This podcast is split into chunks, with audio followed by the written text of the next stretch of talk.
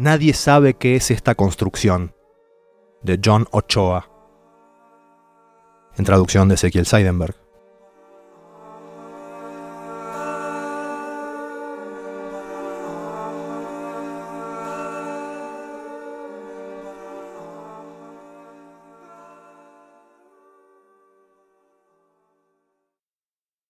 Alguien había dicho que volviéramos, como si allá a lo lejos la estructura no sugiriera la silueta opaca de un armadillo encabritado contra el fondo de la aurora.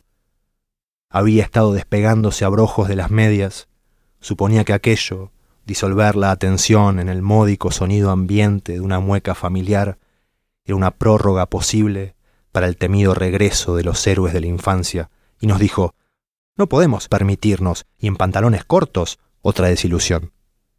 La espesa nube de aves zancudas era el sonsonete que nos guiaba como un karaoke memorizado rumbo a los pantanos.